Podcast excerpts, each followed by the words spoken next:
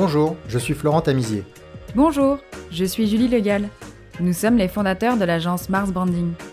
Nous accompagnons les marques de mode dans leur réflexion stratégique et leur développement opérationnel. Solutions digitales ou figitales, journalistes ou cabinets de conseil, comment envisagent-ils le marché? Spécialistes du wholesale, nous avons créé ce podcast pour partager les visions innovantes de nos invités et imaginer le commerce de demain dans la mode. Bienvenue sur Wholesale is not le podcast dédié aux évolutions du commerce en point de vente physique. Dans cet épisode, nous recevons Nicolas Rebet, fondateur du cabinet de conseil Retailoscope. Avec près de 10 ans d'expérience, Nicolas s'est spécialisé dans l'analyse des tendances retail et l'expérience client en magasin. Chaque semaine, Nicolas propose ses critiques retail et analyse de nouveaux concepts de magasins à travers le monde. Nous le recevons aujourd'hui pour parler des virtual stores et de ses dernières trouvailles. Excellente écoute Bonjour Nicolas, bienvenue dans Wholesale is not dead. On est très content de t'accueillir dans notre studio. Bonjour. Bonjour Nicolas. Bonjour.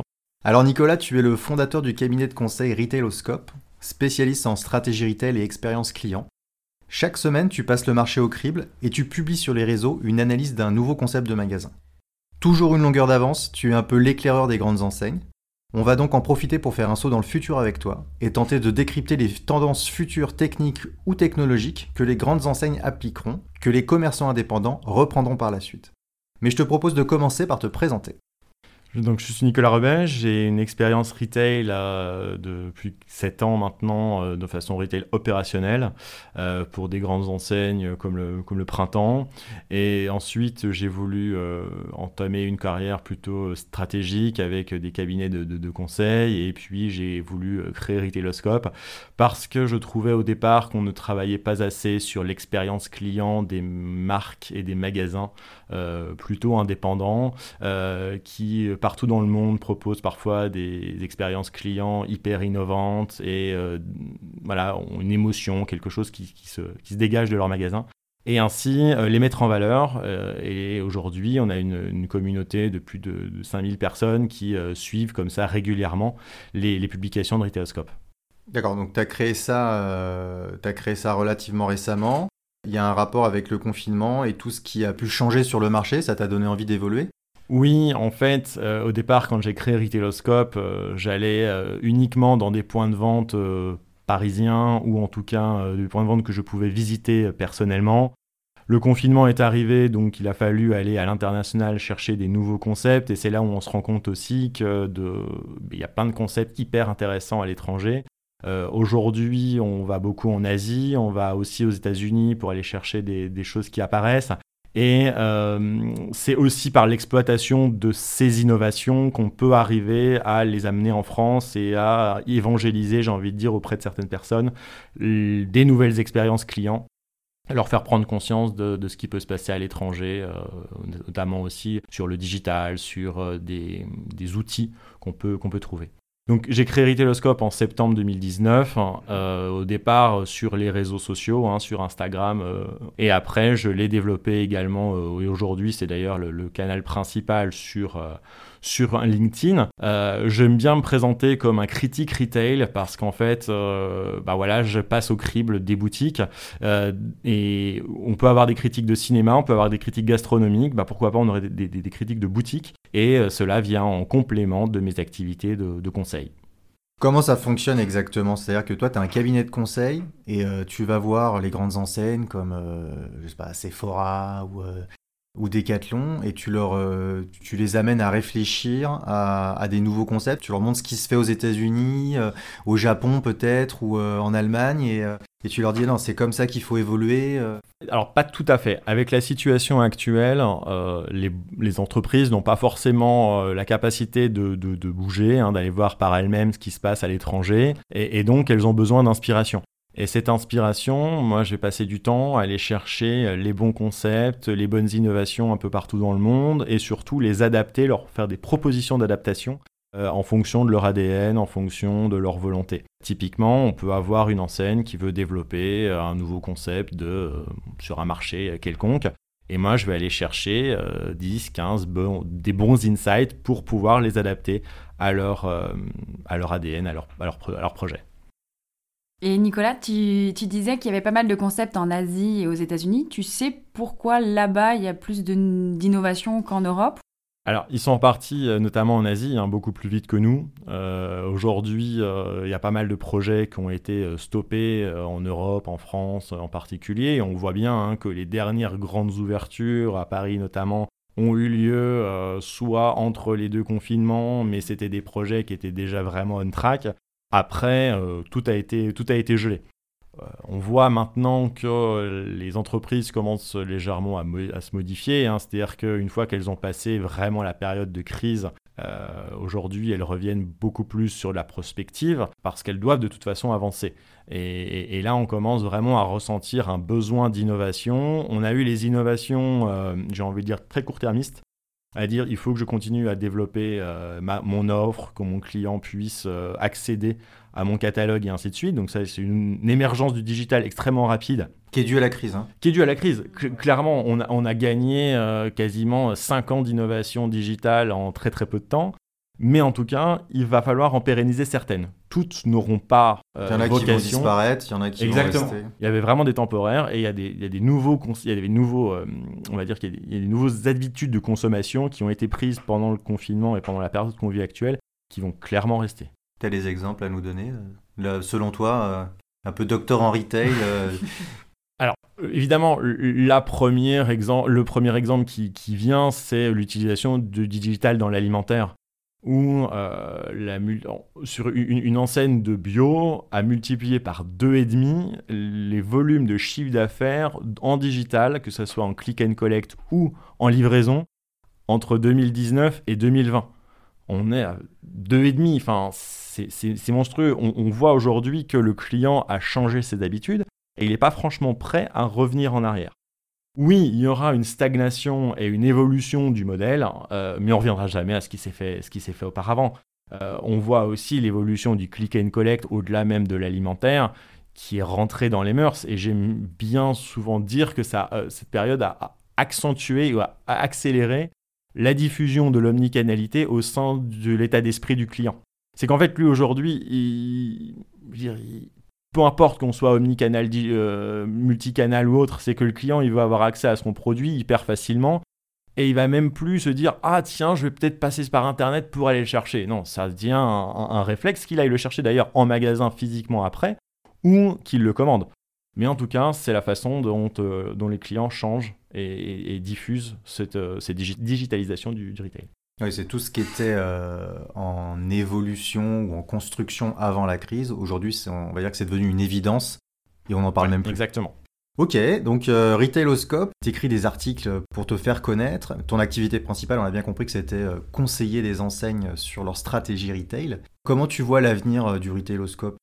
J'ai souvent l'ambition de dire que je vais l'emmener au bout du monde parce que c'est surtout pour aller au bout du monde qu'on va aller chercher les bonnes innovations, euh, les bons exemples qui vont inspirer euh, nos retailers français euh, bien connus ou en développement.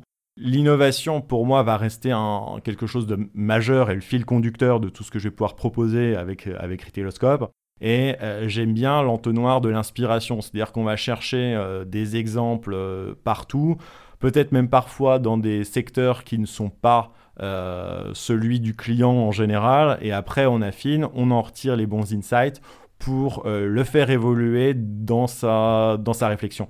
Et j'aime bien parce que pas mal de clients aussi me disent ah, j'avais pas pensé à ça. Mais justement, je suis là pour ça et je suis là pour te, euh, j'ai envie de dire, te chatouiller les idées.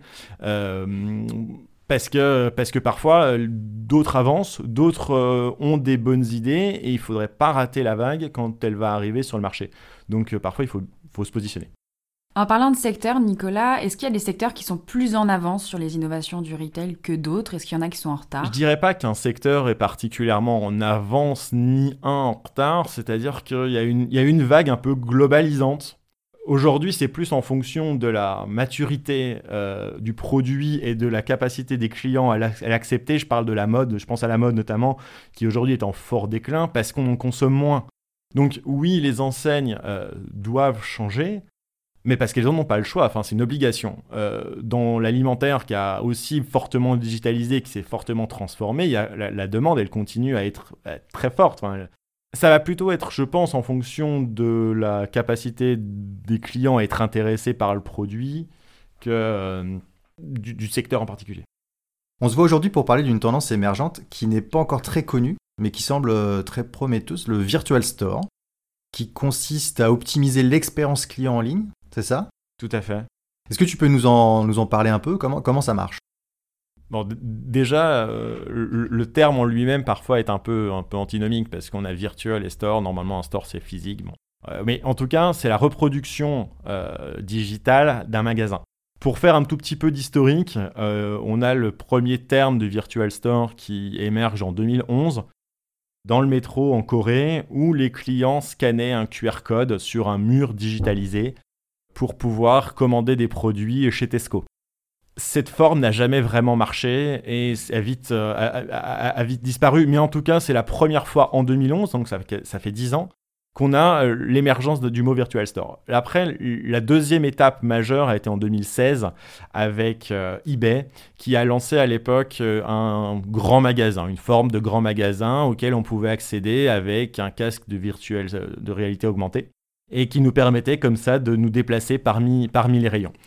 En 2020, euh, bah, avec le confinement aussi, hein, les clients n'ont pas forcément pu aller dans les magasins et euh, plusieurs virtual stores ont commencé à, émerger. Donc il y, a deux formes aujourd'hui de virtual store. Ce sont soit des magasins physiques dont la visite a été digitalisée, soit ce sont des plateformes 100% euh, digitales qui ont été créées dans lesquelles le client va évoluer et va découvrir différents types de contenus ou des produits. C'est ce qu'on appelle réalité augmentée, c'est ça pas forcément réalité augmentée parce que là on va pouvoir l'utiliser depuis n'importe quel PC, smartphone ou autre.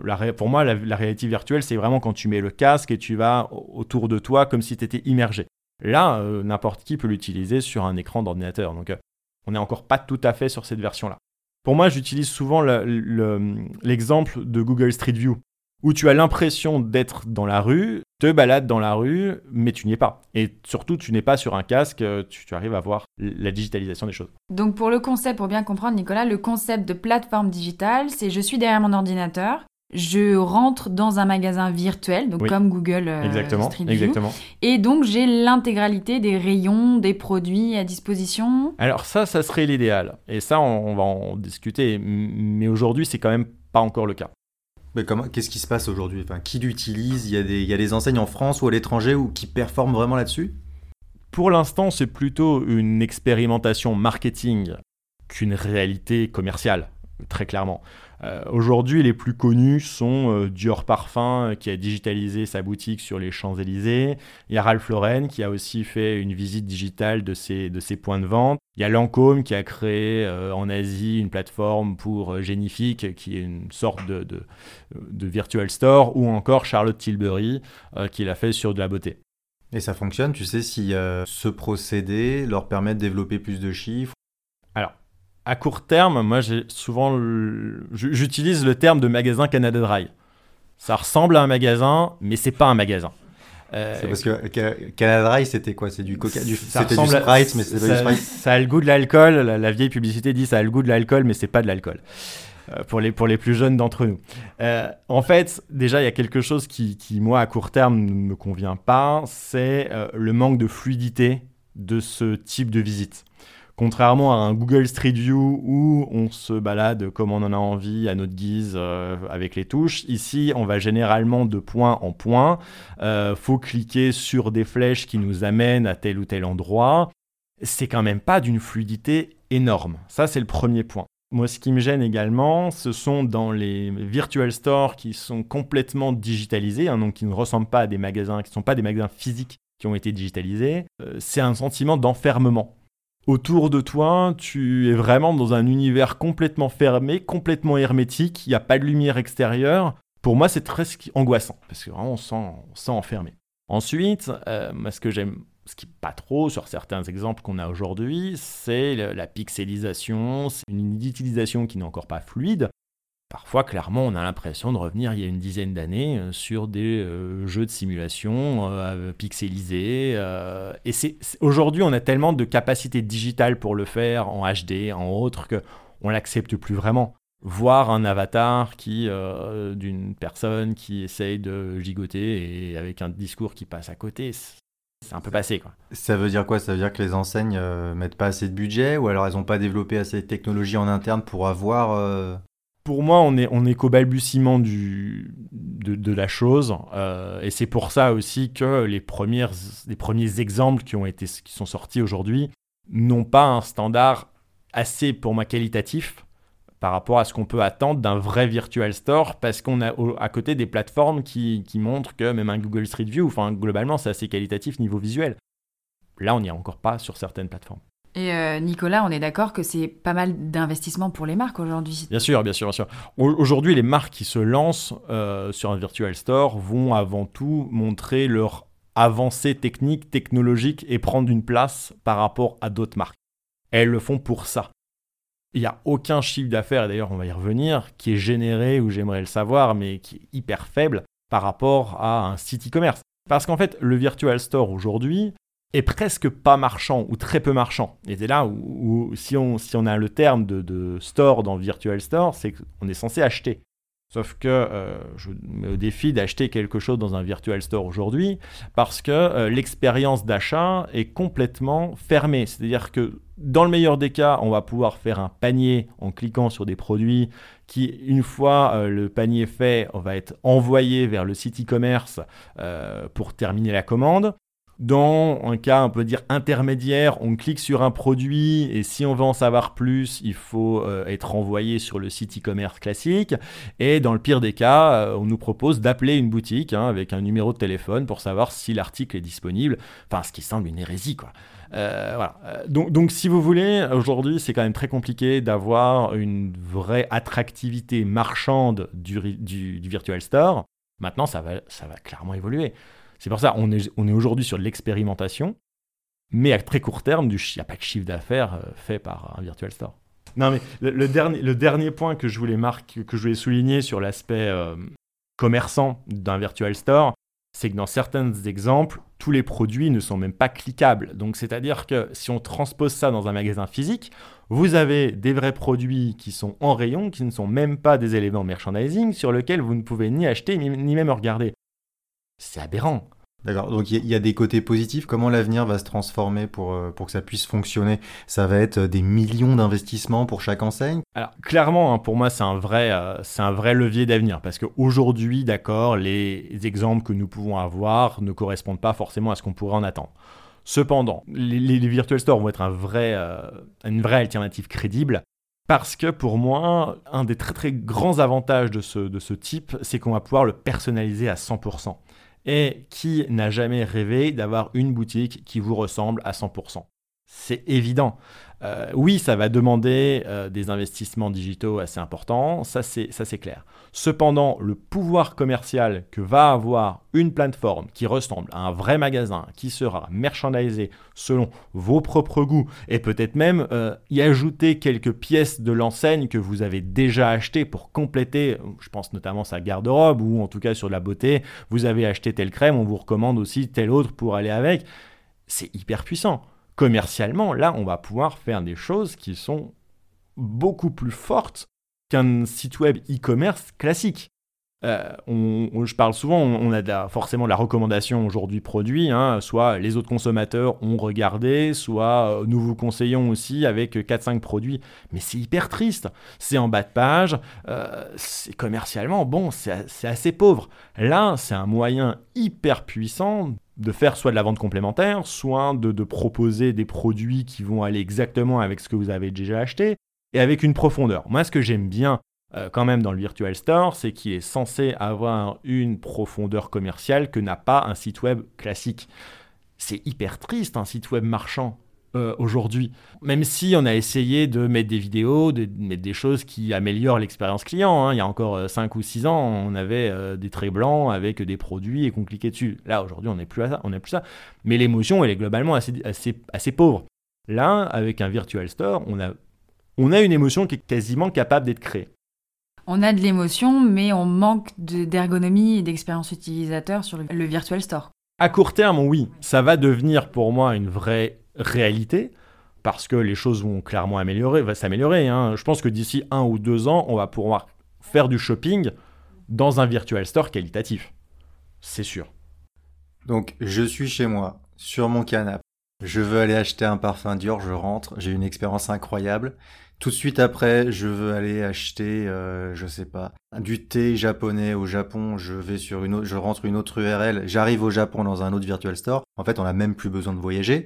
On n'a même plus besoin de rentrer dans les magasins, de rencontrer des gens. Non, non, non, non, on peut pas dire ça. Je, suis quand même défenseur du, du, retail physique et je peux pas te laisser complètement dire ça. Même si euh, je suis né dans un magasin, donc je défendrai le magasin jusqu'au jusqu'au bout de ma vie. Tu penses que les deux peuvent cohabiter? Oui. Oui, les deux peuvent clairement cohabiter, et je dirais même les trois peuvent cohabiter. Euh, le site web marchand, comme on a l'habitude aujourd'hui, pour un achat euh, hyper fonctionnel, qualitatif et rapide, sans conseil, j'ai envie de dire. On a un in-between qui va être le Virtual Store. C'est-à-dire qu'on va déjà être dans une profondeur euh, assez, assez agréable de, de, visite. Cependant, on n'aura quand même jamais l'expérience de toucher de produits, de senteur. Tu parlais du thé. Si c'est un thé que tu as déjà connu et que tu connais, bon bah dans ce cas-là, c'est très bien, euh, tu le commandes et euh, tu peux l'avoir. Maintenant, pour aller découvrir des nouvelles sortes de thé, parce que tu es amateur et parce que si tu vas au Japon chercher ton propre thé, je pense que déjà tu es amateur de thé, euh, tu as, envie de le toucher, de le déguster.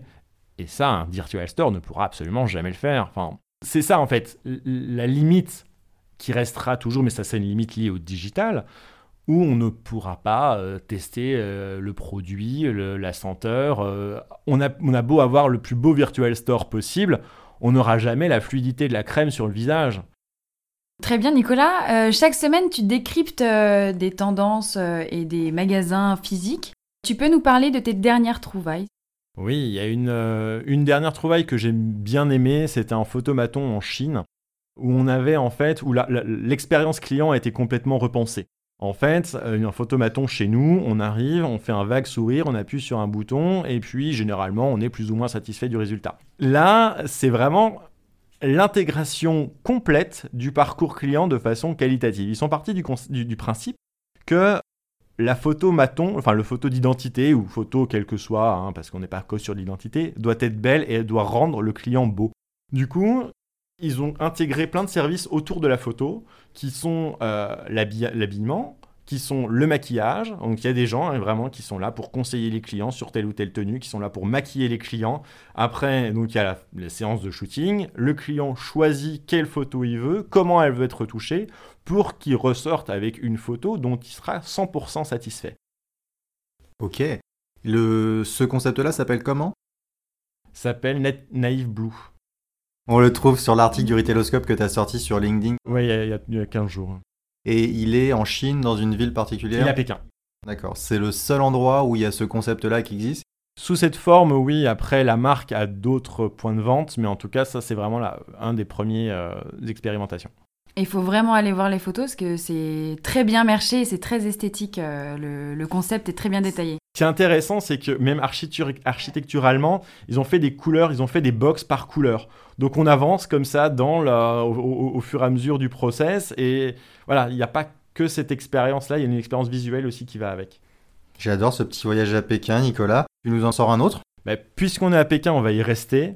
Moi, j'aime bien l'expérience de Vivi Nevo, qui est une marque de parfum qui a créé euh, un, musée boutique en fait, hein, qui est vraiment basé sur euh, une expérience hyper sensorielle parce qu'ils ont voulu améliorer à la fois euh, le, ressenti olfactif, la vidéo pour plonger, immerger complètement leurs clients. Il y a vraiment plein de choses à tester, à sentir, à, à toucher. Enfin, c'est hyper développé. Et après, euh, le client, une fois qu'il est parfaitement mis en condition au niveau olfactif notamment, va créer son propre parfum sur mesure.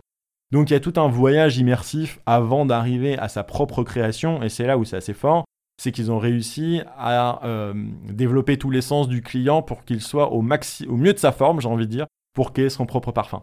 Et sur l'ultra sensorialité là. Oui, exactement. Tu connais d'autres pays que l'Asie euh, dans lesquels on a des, euh, des concepts magasins qui sont très avant-gardistes et qui risquent un jour ou qui peuvent un jour arriver en France? J'ai toujours eu cette vision du Japon, moi, où il y avait toujours des, produits nouveaux, des concepts nouveaux, que tout le monde allait... Pour moi, pas tant que ça, et en fait, bah, je pense que le Japon s'est quand même clairement fait euh, damer le pion par la Chine, hein, euh, parce, que, parce que ce qui est très innovant aussi est, là-bas. Euh, moi, ce que j'aime bien aussi, c'est euh, l'utilisation du digital. Ils sont quand même hyper digitalisés en Chine ils sont hyper en avance sur nous, même s'il y a des choses qu'on ne verra jamais, comme le paiement à par reconnaissance faciale. Enfin, ça, c'est dans, le parcours client, qu'en tant que fluidité du parcours client, on trouve ça absolument génial en tant que retailer. Maintenant, est-ce que nous, en tant que client, on a réellement envie? On est en France, je suis pas sûr. Euh, mais en tout cas, il se passe des choses, euh, peut-être même plus intéressantes qu'au Japon aujourd'hui. Est-ce que tu as, une vision générale du marché, toi, sur le marché de la mode? Ça peut être grandes enseignes ou euh, un peu plus indépendants. Quelles sont les, prochaines étapes euh, Qu'est-ce qu'on peut leur conseiller pour pouvoir se moderniser? Les, prochaines étapes, alors ce marché aujourd'hui euh, souffre énormément, hein, et d'ailleurs la fermeture encore des grands centres commerciaux pendant une période de solde une nouvelle fois mais un vrai coup dur euh, au secteur. Euh, moi, je pense à tous euh, ces milliers d'articles qui dorment dans des magasins et qui vont potentiellement réouvrir une fois les soldes terminés. Donc, qu'est-ce qu'on va en faire aussi? Ça, Mais bon, c'est un autre sujet. Aujourd'hui, la digitalisation semble une partie de la réponse, mais n'est pas à 100% de la réponse. On peut aller sur un peu de l'essayage virtuel, sur ces genres de choses qui commencent vraiment à apparaître aussi. Hein. Je trouve ça une bonne chose. Euh, maintenant, il faut aussi faire revenir des gens en magasin, les capter et peut-être aussi réfléchir à son offre. Alors là, on, sort un peu du côté pur retail, mais euh, la consommation a changé et une bonne enseigne, ça sera une enseigne aussi assez résiliente. Euh, on voit même dans le luxe, hein, Dior a sorti une capsule sur euh, du homeware. On met plus de costumes pour les hommes, ou en tout cas beaucoup moins. Bon, ben, faut peut-être se réorienter. Après, malheureusement, les enseignes dont c'est le métier doivent évoluer et on prend une enseigne comme De Fursac qui faisait que du costume. Aujourd'hui, on a des lignes casual chez De Fursac et c'est très bien et elles doivent de toute façon le faire. Euh, après, il y aura une rationalisation du parc du magasin, hein, ça c'est évident aussi. Euh, certaines avaient joué vraiment la carte du déploiement euh, monstrueux au niveau du réseau. Il va malheureusement passer par une réorganisation de celui-ci. Et même pas uniquement au niveau des points d'entrée, au niveau de la force commerciale également. On observe sur tout ce qui est force commerciale, représentants commerciaux, agents, une diminution de ces métiers-là. Alors ça pour moi c'est un souci. Euh, je prendre l'exemple, on, va revenir au Virtual Store qui est Diesel, qui a créé un Virtual Store spécifique pour de la vente en B2B. Euh, c'est hyper innovant parce qu'effectivement, euh, avec, le, Covid, les, sessions d'achat n'ont pas pu avoir lieu comme, comme d'habitude. Du coup, ils se sont dit, on va faire un Virtual Store. C'est hyper innovant, c'est vachement bien. Maintenant, le lien social qu'on va avoir entre la marque, le détaillant et qui est quand même incarné par le représentant, bon, à court terme, il existe moyennement, à long terme, il faudrait quand même pas le faire le supprimer, qui est, on va dire, une mieux, en, un, meilleur relationnel, c'est clair. Parce que est-ce que le représentant a besoin de passer tous les 15 jours? Je ne suis pas sûr. Cependant, avoir une incarnation de la marque au quotidien parce que j'ai un problème, parce que euh, j'ai envie quand même de quelqu'un qui passe me voir de temps en temps, montrer trois produits, ça fait toujours du bien. Euh, et aussi, le commerce passe par... Euh, par une relation sociale, on le voit, on le voit très très bien. Il y a plusieurs personnes qui le disent vraiment en ce moment et on le sent c'est aussi valable en B2B. Donc, oui, une rationalisation, c'est clair, mais non euh, une suppression. Ça semble une hérésie. Et en parlant des indépendants, euh, pour le côté euh, B2C, d'après toi, quels sont les conseils que tu peux leur apporter sur du virtual store ou comment ils peuvent aussi prendre le train en marche pour, pour être compétitifs face aux grandes enseignes qui développent des choses assez intéressantes? De toute façon, pour moi, le, Virtual Store aujourd'hui est encore un petit peu loin euh, de, l'opérationnalité, hein, comme on peut l'entendre. Euh, on est déjà sur du site, euh, du site commerce B2C, et ce qui fonctionne parfois même très bien pour, pour certains indépendants. Hein, et en plus, aujourd'hui, il y a des plateformes hyper faciles. Et je pense qu'à moyen terme, ces plateformes-là vont aussi proposer des offres de Virtual Store qui vont permettre à des indépendants de créer leur propre boutique virtuelle. Ça, c'est, clair. Euh, ensuite, des solutions un peu digitalisées pour pouvoir étendre la gamme euh, beaucoup plus facilement sans avoir un stock dormant et donc un investissement financier qui pèse lourd sur la trésorerie, bah, ça peut aussi avoir une, certaine forme de sens. Maintenant, euh, la, boutique qui ne se singularisera pas par son offre bah, a malheureusement tendance à décliner. Euh, c'est évident. Pourquoi je vais dans ce point de vente particulier? Parce que évidemment j'ai un conseil, mais parce que j'ai une offre aussi qui est singulière, parce que je sais que je trouve ce produit qualitatif dans ce magasin, donc j'y vais. Si je trouve à peu près la même chose qu'ailleurs, aujourd'hui, il faut vraiment avoir un levier de personnalisation, de relation de proximité avec son client extrêmement fort. Sinon, les choses sont compliquées. Oui, c'est ce que tu disais. Il n'y a pas que la technologie, il n'y a pas que la digitalisation du point de vente, il y a aussi le travail de l'offre. Et de revenir parfois à la, base du commerce, hein. c'est-à-dire que euh, de rappeler son client parce qu'on euh, a reçu un bon produit euh, qui peut lui plaire et parce qu'on le connaît bien, on a son numéro de téléphone, tiens j'ai reçu telle pièce qui pourrait vous plaire, la prochaine fois que vous passez dans la rue, bah, arrêtez-vous c'est la base du commerçant.